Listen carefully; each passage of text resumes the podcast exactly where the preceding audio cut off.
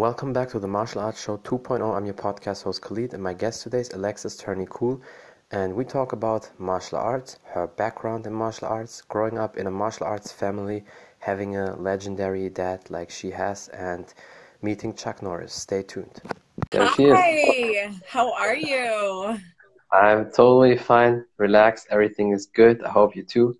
Yes, thank you so much for having me on. It is such an honor and such a privilege to to be here with you today. Well, anytime. It's definitely my honor, and I'm happy to talk to you. And I think we have to give uh, credits to John Hackleman first because yes. he basically is the reason we do the podcast. yeah, that's such a funny story. I, will I'll kind of start. So, like on Monday, yeah, yeah, sure. made that post um, and tagged you in it, tagged me in it and I followed you, you followed me, and we got to talking. and it, for me to be invited right here to be with you today from all of that is such an honor. So, yeah, John is awesome. Yeah, definitely, for sure. And uh, Mr. Hackleman, when you listen to that, sir, I definitely need to do another podcast with you. Um, yeah. yeah, that was really cool. And also, I felt honored that he tagged me in it. I mean, he knows my I have a Taekwondo background and not yeah. just Muay Thai but you know he tagged also all these stars and legends like uh, Chuck Liddell and everything, and then he basically tagged me. I felt the same way. I was like, oh my gosh, I do not, I'm not worthy. yeah. Well, you definitely are. I mean, I saw your kicks, and your kicks are great. And when people oh. uh, look at at your story and everything, they see what you can do. Um, but yeah, let's just um, start. Tell people who you are and a little bit about your background. My pleasure. My name is Alexis Tearney Kuhl. I am a lifelong, born and bred in a dojo martial artist. I'm a fifth degree black belt in Okinawan Shoin Goju-Ryu Karate. My parents are Greg and Judy Tearney. They're both 10th degree black belts in our system. My dad began the dojo in 1969 and um, started from scratch. Back then, there was not a whole lot of karate. Like, this was a very old school, hardcore kind of a time. My dad was um, a street fighter. He just liked to hmm. fight. That was him. and so he was actually working one day and um, he came across this somebody threw away a black belt magazine and he was like look at this. And he was thumbing through the magazine. He's like i gotta i gotta check out this karate stuff. He didn't say stuff i'm sure at the time but he's like i gotta check out this karate stuff.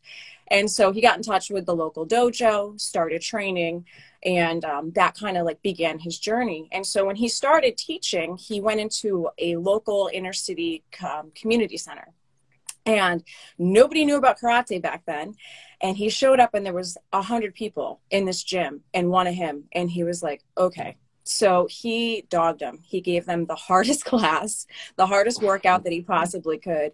And he got the numbers down like in half. So as he continued to teach the numbers came down. And he was left with probably about 12 really good hardworking hardcore talented martial artists. And that's what began his dojo um, they were called the Syracuse Purple Dragons. And still to this day, people will approach him and talk about the Syracuse Purple Dragons and like how fierce they were. They were really competitive on the open tournament circuit, all nationally ranked and rated and kata forms and weapons. And my mom, my mom came into the dojo during that time. She was the first woman. And he saw her and he said, uh, She's not going to last. She was petite, probably about like 115 pounds, not much to her, but my mom is pretty tenacious. And so she loved the training. she was the first woman to make black belt in Syracuse and martial arts is their life. It's their, it's everything to them. Um, and so, you know, they, this hardcore stuff, it, it worked, uh, but it was not easy to uh, make a living on it and provide for a family and pay the bills because not a lot of people could handle that kind of training back then. And so my family relocated to a, uh, a local community. It was a suburban community, and there wasn't a whole lot of karate there at the time. And so they relocated the dojo, and it was 1986. And around that time, the Karate Kid movies were big. Like yeah, everybody, everybody wanted to do karate because they watched the original Karate Kid movies, and so um, this community came in off that high, off that movie, saw this dojo, and it was like, we got to go to Tearney's. And they set up shop, and the dojo just blew up. It was just full of everybody wanting to do karate. It's just really amazing how it happened. And it just took off from there. And so I was born into that dojo right there and um, we haven't looked back but this year has brought a different set of circumstances I'm not sure yeah, if sure. you kind of saw that um, since on my uh, my page, but um, my parents are older now. My dad is going to be 80 in January. My mom is 67, and they have had the honor and privilege of teaching and influencing so many people, um, mm-hmm. changing mm-hmm. lives, mentoring. I mean, you know what the martial arts does for a person. It's just it's really yeah. remarkable the impact it can have on a person's life. And that's really like what they're now known for is that they've trained over the years thousands of people. Um, so, you know, this year COVID happened in March. The dojo's been awesome. It's been rocking all these years, but COVID happened and we had to shut down. And also during that time, my dad was diagnosed with an aggressive blood, uh, bladder cancer. So this was just kind of like hit us all at once. And so we shut the dojo down like we were, you know, mandated to and we thought it was just going to be for a couple weeks and a couple weeks turned into a couple months and a couple months turned yeah. into more months we're located in new york state here in the us and so things have been and new york is probably like the, the peak of of all that right yeah yeah i mean with new york city we're not too close to new york city but you know once it came to new york city everything just went like really mm-hmm. crazy mm-hmm. it made its way upstate to where we were and um, the it got really strict. Everything was shut down for a very long period of time. And so with my dad, with what we were dealing with with his health, it just kind of changed the priorities a bit. You know, I don't think my parents would have ever said, "Okay, now we're going to retire, we're going to step away." They wouldn't have been able to do that. This is like their it's their life, you know what I mean? Yeah. Um so I I felt like I said to my I said to them when they were trying to figure out what they were going to do, I said, "I think this is your free trial of retirement." Mm-hmm. I think God's saying to you, just try this, okay? Enjoy your time, reevaluate your priorities, and see what you want to do.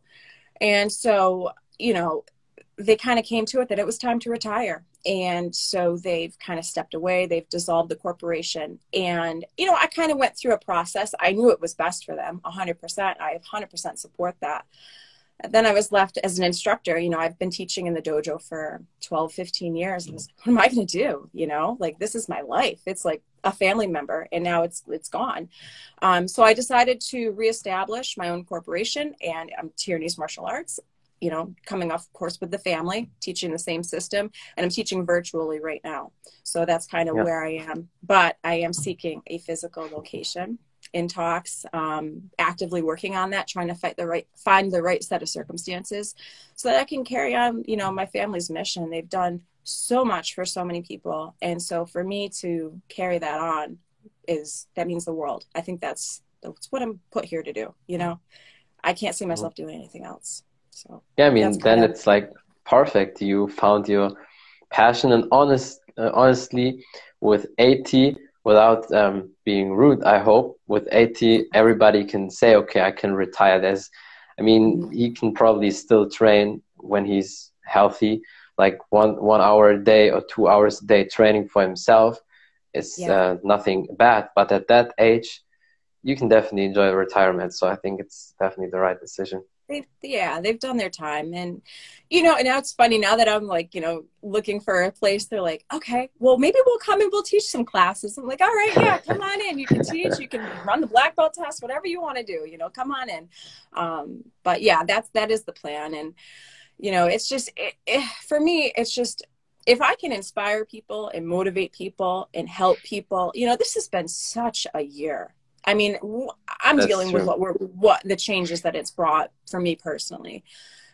You know, but we have to kind of it's a matter of perspective. You know, I, I could be where I was and feeling like I don't know what I'm going to do and just be eh, par- paralyzed with fear and uncertainty and, and, and feeling depressed about, you know, oh, you know, the world's never going to be the same again. But you know what? Like, I feel like we get put in situations because through pressure, it forces you to change and forces you to evolve and makes you better. And as uncomfortable as it is to be uncertain in times, that's that's where the real growth and the real change happens in a person. Yeah. I look at this and it's like, you know, we had a rockin' dojo. I could have taken over that dojo, stepped in, you know what I mean, and you know, been right off the bat with success, but it wouldn't have been the same. I probably I wouldn't have worked as hard as I'm working right now. it, I, I'm coming from a different place. You know what I mean? It, coming from this place of feeling unsure right like i have to work hard i've got to you know do what i've got to do and and put my best foot forward but i think when you have something that's already set you're not forced to do that like you can just come in and it's like it's okay like okay i'm just going to come in here and do my job and everything's all set and you know i'm very blessed and grateful but no like this is where this is where we get gritty you know we got we got to come yeah. in here we got to have a positive attitude and i hope that you know through my page like you've seen my page i like to put out free workouts I'm very big on putting on motivational messages because I think people really need that right now. People need mm-hmm. positivity. They need they need that fresh perspective because you can go on the internet and you can find all kinds of negativity. It's everywhere. We don't need that. That's just not good for us. We got to we got to be positive because that's the only way we're going to survive and be strong. And that's what martial arts, like you know, like it's the mindset. That's what it takes. Yeah. No, definitely. That's a, uh, you are a big inspiration probably for a lot of people, not just your parents. And Thank it's you. amazing what you do. And let's circle back a little bit about your um, karate style. Um, tell the people um, who don't know that what's the difference between the other karate styles. I mean, Shotokan is what people always say the harmless style, more like a sparring or touch style. Right. Um, uh, Kyokushin karate, what also Dolph Lundgren did. I'm pretty sure you know his name, you know him. It's mm-hmm. more the hard uh, style. It's uh, also with knees and everything. But your karate style is also, um, from what I know and what I heard from people, a hard style a little bit. So this particular style, Goju-Ryu, means hard, soft way, literally translated. It originated in Okinawa, and at the time, the Okinawans they were farm people. You know, the Okinawan islands are right off of Japan, yeah. and so at the time, the Japanese had taken over the island, and had taken all of their weapons. And so all that they were left with to protect themselves were their hands Empty and their feet yeah. and their farm tools. Um, so our style it combines a lot of the hard Japanese techniques combined with some soft Chinese influence, and then we have a whole you know we've got the weapons you know that were formerly the farm tools. You know we've got the bow staff, we've got the sais, um, you know. So it's just it's a really unique style. It's hard, but it has such finesse and beauty, and um, I think that's what really makes it really truly special. We're so fortunate uh, to be you know generationally and looking through like the lineage of a particular school i think now a lot of people kind of forget that or maybe aren't even aware of that like how did this school come to be you know like what's the history of it for yeah. my family and for my dad his instructor was um, Shihan Frank Van Lenten, who was a U.S. military man. He was stationed over in Okinawa. He went over there and he trained directly with the Okinawans. That's where he learned the system directly from them. So then he came back to the United States and taught the people he taught here. My dad learned from him. Um, you know, that's our lineage. It's it's we're really lucky. Like it's it's pretty pure. You know, um, mm-hmm. you know, not to say that that's better or whatever.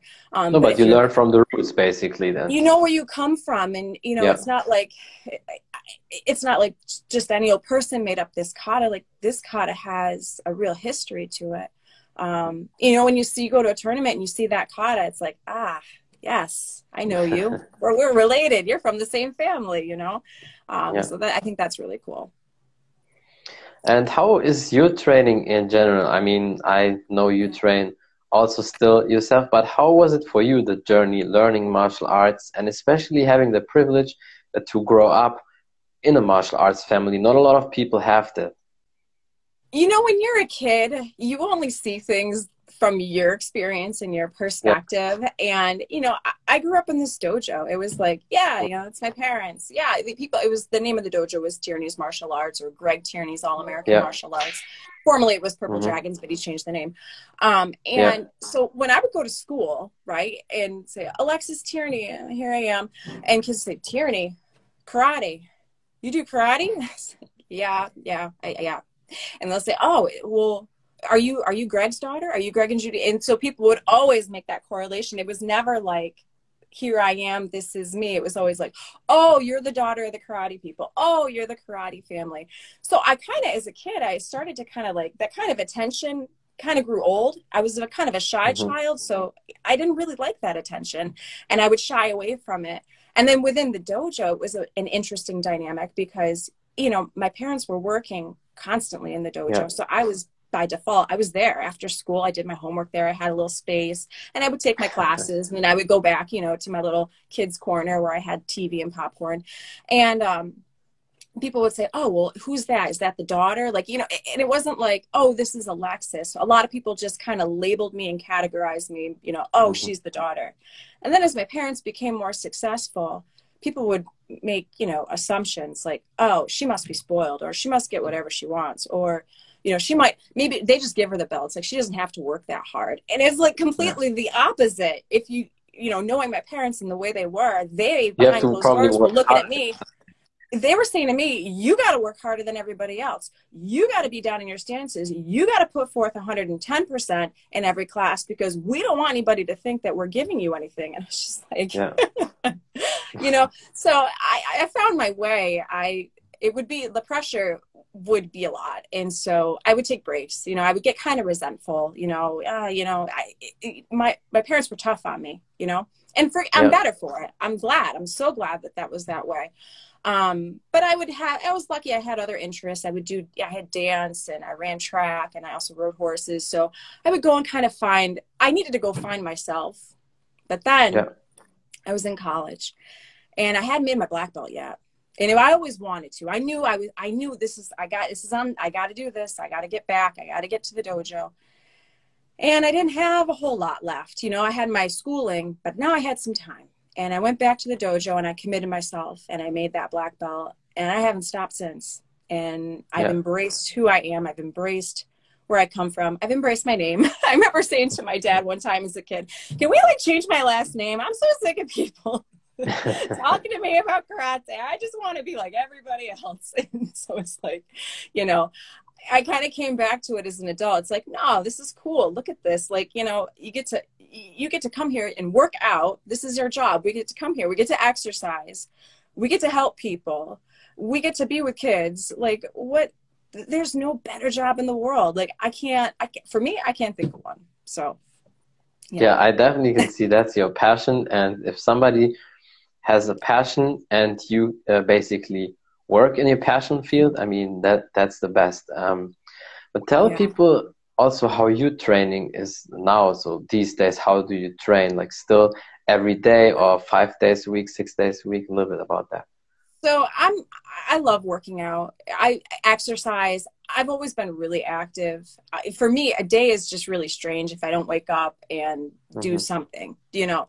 So for myself, I wake up. I wake up early. I like to be up before my kids, and I take half an hour to 40 minutes and i'm you know working strength training i'm working cardio i'm doing my running i think it's so important it's important for me as an instructor to be the example because yeah. if if my students are looking at me you know what i mean? Like i want them to see like this is possible for you too. You can do this. No matter how busy you are like you can find 30 minutes and you know you can get to class and you can be the best version of yourself. Um, so for me you know it's i think it's my body responds best to you know good cardio good strength training and then my martial arts is so much stronger and better for it. And you know it's just five six days a week. That's my deal. And it's weird on that seventh day when i wake up and it's sunday and it's like ah i don't i don't really have to work out today but maybe i'll just go for a walk or whatever. Um but you know i like on my page I said to I my, one of my good friends, mentor of mine, uh, Craig Haley, runs a really awesome school in South Florida here in the States. And when I was going through this transition, I didn't have a physical school. I didn't know what to put on this Instagram page anymore. You know, normally I would take pictures of classes and students, and I have that the same way. And I said to him, I said, I just don't know what to do. Like, he said, you be you put mm-hmm. people mm-hmm. put content out there that people need. Be motivating. Put motivational messages out there. Share what you do. Share your workouts. Share share what you know. And i said okay all right i'll do that. And so i've kind of found my groove and i love it. And i love putting the workout videos out there because i think it's important. You know i've been through my seasons. I've had two kids. I gained 50 to 60 pounds in both my pregnancies. Um, you know so i know what it's like to come back and to be out of shape you know? But the human body it's every body is actually it's the same. It's not different for me. It's just it's what's up here you know? Mm-hmm. so if i can help other people and help put that in perspective and be an example and say like you can do this. Like this is here for you too. It's not just because it's me or you know some people say oh it's easy for you. And no it's it's the same. It's you got to make the priority you know you've got to want it for yourself. If you don't want it for yourself you know you can look at people and say like oh wow must be nice but you know you got to have that desire and yeah. that drive and once you find that the rest just falls into place. And so yeah i think that's it's such a huge part of who i am and i think it always will be. I don't see myself any other way. Yeah i also you're right not just knowing you for that uh, quick i definitely would say there's nothing else you probably would do. And i feel it's with everybody who has um, sports in general but also martial arts as a passion. Unless we're crazy injured and we can never train again um, we will probably always train. And when the yeah. people look at your account later they can see you're very very fit and you like to do a lot of explosive stuff I do. I like to do a lot of crazy stuff, but you know, I, I like to balance it also as well because not everybody can be jumping around and you know, mm-hmm. not every people have joint replacements and you know, that's yeah. just not for everybody. Um, so I also kind of like to put out modifications and you know, hey, you know, this is something you can do and do it this way and you know, make it work for your body until you build it up to where you want to be and yeah, I think that's important to kind of have some balance. But the Instagram, I mean, everybody loves all the crazy stuff, you know? Yeah and it's good if you know how to do that and just show the people um, always for me it was the same at the beginning. You always think like what content should i post? And then it's just be you. Uh, if you are a person who kicks a lot jumps a lot does crazy stunts or whatever you do that. If somebody else does more relaxed stuff that's also okay. But um, yeah. yeah your workouts are amazing and i'm assuming you're also very hard on the on the kids on the people you train right yeah you know I, I i think it's important of course to be the example but also tell them like you know you've got this. It just it's it's here you know to change that mindset and to help people realize like yeah like get over it. Like you know a little bit of pain is okay. Like you're not going to die from a little bit of pain. Like let's push let's go. And it's and to kind of make it in perspective too like you're going to learn so much about yourself you know? You're going to break down barriers and break down walls that maybe you put up right? You're going to break through those and then you're going to be better off for it in the end and be so proud of yourself. I think people forget too you know when you're going through you know an extra if you're trying to get in shape or you know you're just having some challenges you know think about where you want to be and think about how you're going to feel when you get to where you want to be you know? Like that's that's the success that's the cake like aim for that you know this you know whatever it is during the day that that feels mm-hmm. challenging and feels hard like that's so temporary like push through that the, the prize is to be won you know if you want yeah. it yeah, hundred percent. And what is the most difficult thing for you in training, I mean, especially when you started? What was the biggest obstacle you had to overcome, and what is it maybe these days for you? Um, probably the okay, so I can kind of take this question and kind of take it from different areas of my life. You know, when I think back to the way I was as a child, I was actually like a really small kid. You know, I didn't really like when they have growth charts, you know, for kids, like, oh, if you're in the 50th mm-hmm. percentile, you're the average height and weight for a kid of that age. I was like the 16th yeah. percentile for height and weight. I was always on the smaller side. So I yeah. always kind of felt you know because the kids were bigger than me that i i wouldn't be able to do what they were able to do or i wouldn't be able to spar the way that they were able to spar mm-hmm. um you know so i kind of had to come into my own and realize what my strengths were um, but then as I became an adult, you know, when you're in your 20s, like you can do, you can anything, do nothing hurts, yeah. like you're just a rock star.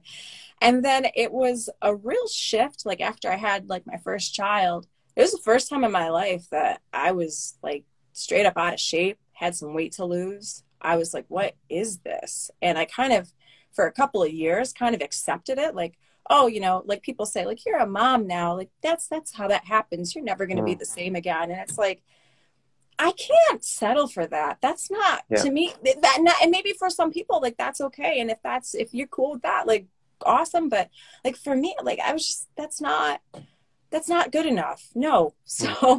you know, I went through that season and I couldn't really figure out. I was trying to do things real hard. I was trying, you know, I was killing myself. and I just it wasn't working. I was out I was running like 30 miles a week and you know, I just I was doing everything I could and just nothing was working well. Was probably too much then.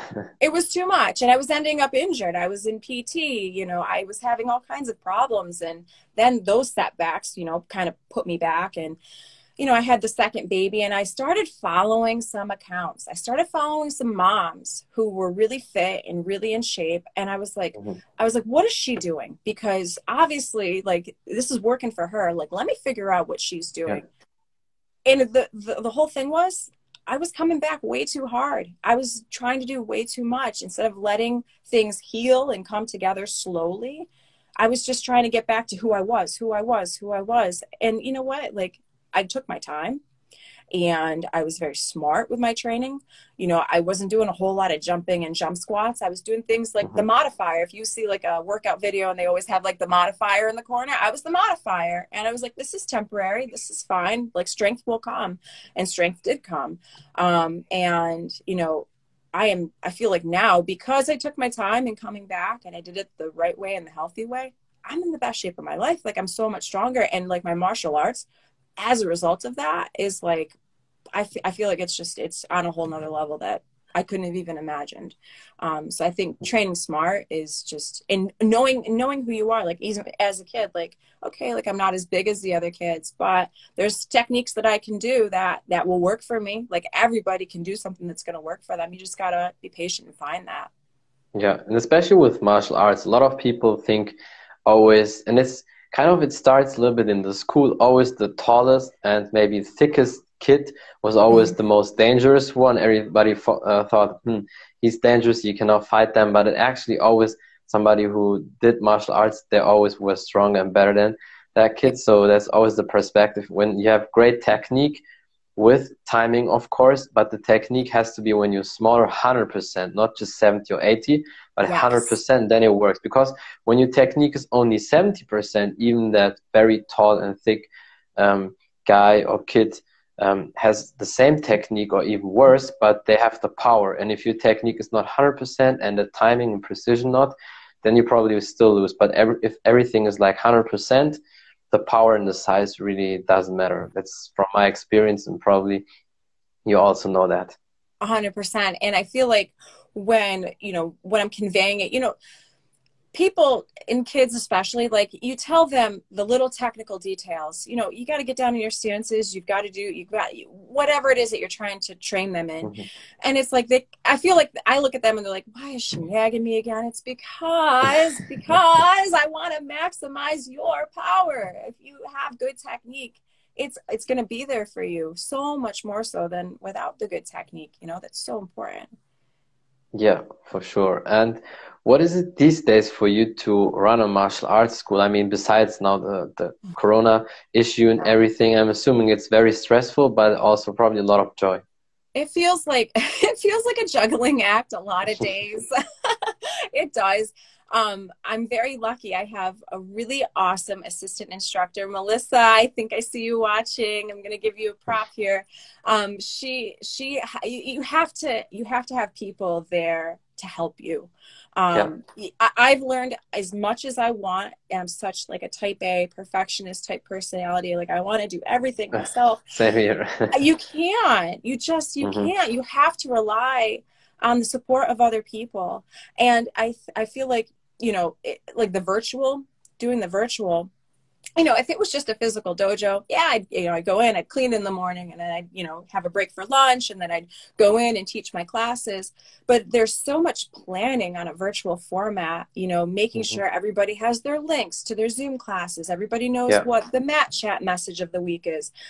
And knowing that, because we're not quite in a physical state together, that the daily interactions between me and the parents and me and the students it's very limited you know what i mean? It's just us on the screen like i don't see mom all that often. And i feel like the personal connections are so important. So now it's like you have to kind of create that personal connection you know through social media through emails making sure that you know hey guys like i know it's you see me on the screen but just know i see you too. And i you know i'm here for you and you're doing a great job. Like i try to do a lot of different creative ways where you know we have people together and honestly, I think the biggest part that's really, really helped me is I am so lucky to have really awesome mentors and friends in martial arts. And maybe it's kind of unfair because my parents, you know, they've had these people as friends yeah. for so many years. So I there's already, you know, a familiarity there with them but you know i can pick up the phone and i can call you know i can call john hackleman you know if if i have a question right and he'll give me some advice you know i've got people like craig i can get craig on the phone like i was just talking to craig this morning about something that i've got going on today and he's been tremendously helpful and other friends yeah. too you know from across the world that share what works for them and it's like i for the, i'm i'm like i get like emotional like i'm so lucky to have cool people yeah. that are like in my corner and yeah well, but I would not say it's unfair. I mean, yeah, you basically uh, grow up with these people and you have that circle, but I think you always can work your way up into that circle. I mean, if you just connect with the people and train very good or you're a good fighter, sooner or later you will meet these great coaches, legends, and everything. I mean, for me, it's the same. I didn't grow up with a John Hackleman or Ray Thompson, Dewey Cooper, and all these people, but now you have these connections. Although I have to say, I'm also lucky with my coaches. My Taekwondo coach was in the first Olympic Games in '88 when Taekwondo was Olympic in for the first time in uh, South Korea. So that's yeah. good. And my Muay Thai coach also is a really good uh, guy. So I'm I can say with that we are a little bit lucky because maybe you cannot always choose your coaches, especially yeah. when you start as a kid. But other than that, I think you just work your way up in these circles, and then one day you get connected with everybody. So it's still sure. good work. And I think what's really cool too, when you already have that friendship and that connection, like I could probably travel most anywhere and say mm-hmm. like, "Hey, yeah. I'm in town. Like, can I come train?" And like, yeah. yeah, come on in. You know, and to have those experiences where you can, you know, be there and and and and and then you know you don't just have the friendship and the mentorship and that kind of yeah. like support and that level it's like all right let's do some stuff. Let's learn some stuff. Like teach me teach me. Help me be better you know? Yeah for sure. I mean that's that's really cool. Probably like training with all these coaches. You probably train at least with 50 different coaches of people so right I would love to. Too. I would love to do more when this. I if we can get rid of this whole like Corona situation. Yeah, I cannot wait to be out and be traveling and you know connecting again in person and you know ha- mm-hmm. bringing some experiences because I think that's so awesome as an instructor. Like I think we go through a process as martial artists. Like you know we're all about ourselves and then we're all about our students and then it's like we also have to keep training for ourselves and our students so we can yeah. keep bringing stuff back to them. And i can't wait to be able to do that again. And you know to, my students have a great system as it is but to just add to that like it's just that's that's extra. That's awesome. Yeah. I mean for sure the better the the coach is um, the better for the students. And the best coaches in my opinion are always the ones they train constantly and also try to learn and evolve and not yeah. stick to old traditions and especially when they're not working or what i can't stand when they when you have an instructor who's not really training anymore but uh, still has a black belt and maybe just shows a little bit the, the stuff and the combination but yeah. just sits in the chair and yeah you've got to you've got to keep it you've got to maintain it's not it's not just the rank is not the end game like that's just part of the journey the journey has to continue has to keep going and you know what yeah. I think is really cool is, you know, as a black belt, the coolest thing was the time that I was able to put a white belt on and go train in another completely different system that was brand new to me. That yeah. was like, wow, like I'm a white belt. I'm not responsible for knowing anything. They're going to teach me everything. Everything is all new. It's all, you forget what that's like, especially when you started training as a child. And, you know, yeah. maybe as a child, it's not, as an adult you can appreciate things differently so i think to like put a i don't think a lot of people I think maybe some martial artists have too much pride where they I'm not putting on a white belt. Mm. Yeah, put a white belt on me because I don't have to be responsible for knowing anything. Everything is new and I can just be a sponge and soak it all in and bring it back to the school and yeah, I'm all for that. I love it. Exactly. Why not? Because that's the best thing. If you then better than people expect and you still the white belt, you can still always say, well, you know, sometimes I look and train, but then in fact you're better than people yeah. think. So that's always a cool thing. And also, that's what Chuck Norris did in his 40s. I mean, he started jiu-jitsu yeah. when he was probably 40 or in his 30s with the Machados. And yeah, That's speaking so of cool. Chuck Norris, you met him um, I did. as a kid. So tell the people a little bit about that experience. okay. So um, my dad at the time um, was part of um, a martial arts business organization. At the time, it was called Educational Funding Company, EFC. Today, it's known as Empower. And mm-hmm. Um, it was a, he was a my dad's mentor was Nick Kokinas. He was the head of EFC at the time. And so my dad served on the board of directors. And um, they had a Kick Drugs Out of America, Chuck Norris. It was like a big program. I think that he yeah. time. Yeah, and so every year we have the business conference and the summit, and the board um, had a special meet and greet there with Chuck. So we had a formal dinner where we had pictures taken, all dressed up, but then we had like you know in our gis and in our belts, taking pictures with Chuck and getting to know him and stuff. And I remember at the time I was it was probably like 1996. So looking back, I was yeah, on the picture it's 1996. Yeah, from what I 11 or 12 years old, and of course I knew who he was at the time, um, but he wasn't like a Hanson brother. So I was like, okay, like yeah, this is cool, you know. like I was just a teenager, and um, you know, so I met him, and I remember his I think I don't know if it's his wife now, but it was his girlfriend at the time, and she was so sweet. And I was dressed up in my my dress, and I had like these little clunky shoes on, and she loved my shoes. And I I'll never forget that she was complimenting my shoes. So she and I were off chatting, talking about fashion, and you know he he was great though. He's such a he's very friendly. He's very personable. Um, I know people know who he is from all the Chuck Norris jokes. I don't know how he takes to that now, but he's he's a really great guy.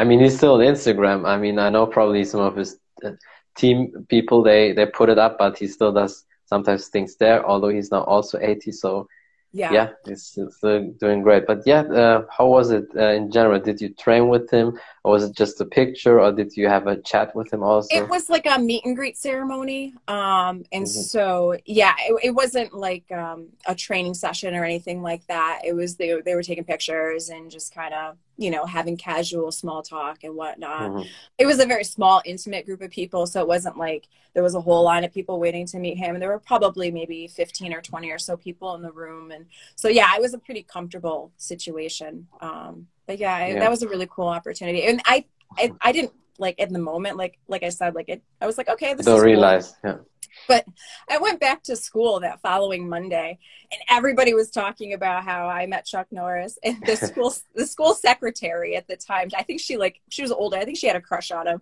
and she was like, oh, "You met Chuck? Oh, what was it like?" I'm like, "I don't, I don't know. It was, it was fine. He was good. like he was cool." but, yeah, I mean, definitely, it's a crazy experience. Not everybody can meet him. I mean, I know he's still on the Comic Con sometimes also in, in, Germany, and but these lines are pretty long, and I think they have to pay like eighty to hundred bucks to take really? a picture with him. Yeah, that's oh, what they usually do at the, at the comic cons. Yeah, these comic cons. Um, I mean, I'm definitely not a comic freak and whatever, but I know people are really crazy into that. In America, probably there's one, yeah. and in Europe we have several. And then also sometimes these action guys like Dolph Lundgren and Chuck Norris, and some guys they don't charge anything, or I don't think it's them, but maybe their management. But usually oh, yeah. you have a lot, and it's a very long line. People still uh, go there, but um, it's definitely crazy. So I think it's yeah. an experience, yeah, for for the rest of your life. Uh, yeah, yeah, it's so funny because that post, you know, of course, on your Instagram page, you can see like your post engagement. I'm mm-hmm. like, man, people really love this Chuck Norris picture. Of course, I mean, I he's, find he's, more of them. yeah, sure. I mean, he's he's a legend, and yeah.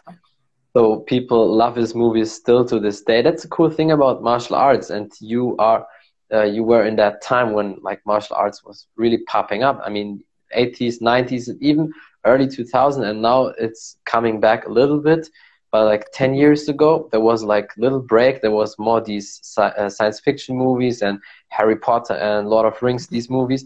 But now uh, since the expendables it seems like martial arts is also back on the movie scene. But back then it was like a paradise time for, for us with all these movies like karate tiger the van damme movies and yes. all these crazy movies Yeah, I think the the Cobra Kai series definitely helps mm. the popularity. I notice when I run advertisements for my program, people will say, "Oh, my son loves Cobra Kai, and we want to do karate because of him." I'm like, okay, come on over, whatever your reasons. Um, but yeah, I think it's it's really great when um, martial arts is getting attention the way that it should because it deserves the attention. It does so True. much for so many people, and people don't realize. You know, they think of soccer and you know all of those other sports are great, but there's just something about this that changes your life. You know, changes yeah. you and teaches you so much. You know, we still run black belt tests like over the course of a week, and they're still very physically hard and grueling and you know i tell people don't be scared of that like embrace that process embrace that change because it really does it makes you you find out what you're really capable of and you know who you really are at the core you know when you're at that point where you don't know if you can push harder or go on or do another round you learn that's where you learn about who you are. And um, mm-hmm. i think that's when you see that happen for people like that's just that's awesome. That as an instructor that's yeah. that's everything right there. Yeah. Yeah i mean martial arts is mandatory as all the people say when you talk to them it's very important. And i think also always there should be way more instructors or coaches or teachers whatever um, who are there and help the people uh, to learn martial arts and get also better payment because i think a lot of people would do that i mean i know in america it's definitely better than in europe especially in germany it's very rare that you can make a good living from teaching martial arts. Yeah. Um, but I think if they would have uh, do if they would have done a different structure with that, so you get a little bit more money, more people would do that. But of course, if they can make a living with that, that's why probably a lot of people choose not to be a full time uh, martial arts uh, coach. Probably. Yeah. Yeah, I can understand that. I mean, certainly jumping into anything, you know, all in and you know putting your mm-hmm. whole life into something and, and hoping that you know that the wind yeah. picks you up and you'll be okay um, i think like anything like with any business i think people go through that process of making that leap of you know i'm going to put my whole self into it and i'm taking all the chances and let's hope this yeah. goes um, you know if I think if somebody has the passion for it, because there's going to be days like when it's it does get difficult and it does get hard. If you are truly passionate about teaching, not just taking but teaching martial arts you have to have a passion for people too if you don't like people this is not this is not for That's you right. right like i there was a mentor long ago who said love the people love the process and you do you mm. have to love the people that you serve because we are we are serving people and love the process of watching them go through what you know and helping them along what it is that they're going to go through through you know their transitions yeah. to the martial arts if you love that and you're passionate for that and you have a willingness to learn i think you know the world you can do anything for sure yeah uh, would you say america has a big culture of martial arts because i know definitely in the 80s and 90s probably it was like that because of all these movies but how is it these days i mean the ufc's popping up that probably helps but how is it in general I feel that it's still extremely popular. Um, I mean, dojos. I can just look in my own area. And upstate, we're in Central New York, and there's very few communities where there is not a school already mm-hmm. situated. Mm-hmm. Very few communities. In fact, many communities, there's a particular street through our city and it's like dojo here, dojo there, dojo here, dojo there. Like there's like dojos everywhere. Yeah. Um, so I, I feel like, you know, there's definitely a certain, there's, there's an attraction to it for sure. Mm-hmm. Um, it'd be great to have some hype, like a Karate Kid movie to come out, because that would be really yeah. awesome and you know really motivate people to get into it. You know, I feel sometimes as a school operator, um, some of our big our biggest competition is usually not the other dojos our biggest competition are you know what are the other interests that kids are going to be involved in are they going to choose Mm-hmm. Are they going to choose soccer over karate? Or, you know, are they doing soccer and karate and soccer is becoming more of a commitment and they have to make a choice? That's where I feel like it gets yeah. a little bit difficult. That's the competition, you know? And I feel mm-hmm. like if that's the competition, we know that we we teach life skills, like we teach character yeah. building. You know, and, and and and if we can show that and do that well, hopefully those students will stay. And if they do go, hopefully they'll come back because they'll know like this is always going to be there for them. And yeah, you know, there's so much to be had here, you know?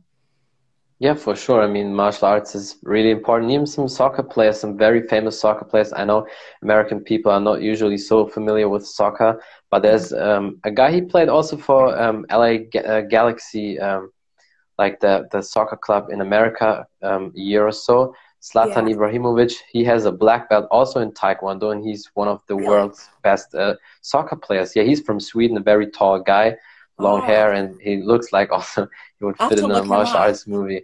Yeah, he has he has a legit black belt in Taekwondo, and sometimes you see it. He, he also does some kicks on the back and also on the field. Sometimes he when he catches the ball, he jumps like a martial artist. You can see that. Yeah. But if these guys pr- would promote that more, and maybe that could help. But you can see totally on his moves, besides the soccer training, the martial arts helped him a lot. And you yeah, know, that transition to everything. It's so funny you mentioned that because I kind of forgot this aspect of our history. Um, back in the 80s, my, my dad and my mom were asked to come train. We have a, a college here, Syracuse University, big sports school. Um, they were asked to come train the football players, the football team, because the coach saw the benefits of the martial arts training, the balance, the agility, and he wanted that for the players to give them the competitive edge. So the parents, we would go every Sunday, and they would, I would be playing around, jumping around, whatever, but they would be training the football team, um, yeah. and that's, I mean, I try to tell my student athletes that all the time. Like, if you're doing something else, that's great, but just know that training in martial arts is going to make you better at that you know? It, it, helps. Yeah for sure. I mean you see all the people who are really into athleticism and mm-hmm. they look at all these different sports they will pick something up from martial arts and it definitely benefits and helps a lot. And yeah, yeah it's just amazing. I mean your balance is also perfect. I mean if i look at your kick so Aww. what is your favorite kick? Uh, what is your uh, generally favorite move oh, or combination my okay, so I, if I okay, definitely my sidekick, hands down. Yeah, I, I was thinking. I mean, I, I see a lot of sidekicks. love that sidekick. I love the sidekick because it's. I'm not very big. I'm five foot four. It's the ultimate neutral. It's normal for a woman. Yeah, you got if you're sparring a big dude, especially someone that likes to roll in on you, even if even if the sidekick, if you're just hitting him in the arm repeatedly, like you're leaving a good bruise, you know? Like it's yeah. It, it's the great neutralizer. I love the sidekick. For sure. yeah, and also also the the video what you did recently with the sidekick is amazing. So I think probably some people checked it already out yeah, in my story, so. but if but if not, check again and yeah, I will link everything and put you in my description and my story again and then everybody check out um, her page our podcast and there will be just incredible what you see there and thank you so much for your time is there anything else you want to say or promote or whatever Oh, I just want to say thank you so much for having me on. It was such a privilege and such an honor, and I hope we continue to stay in touch and and definitely, yeah, keep it going. Yeah, you're welcome. Definitely was my honor too. And also thanks again to John Hackleman, basically yeah. for the hookup. Yeah, it was just awesome. My pleasure talking to you. Yeah, my pleasure as well. Thank you. Anytime. Bye. All right. Bye. That's it from the Martial Arts Show 2.0. I'm your podcast host Khalid, and my guest today was Alexis Tearney Kuhl. And we talked about her martial arts background, martial arts in general, um, her dad growing up in a martial arts family, meeting Chuck Norris, and I hope you enjoyed it. Thank you for the support, and until next time, bye everybody.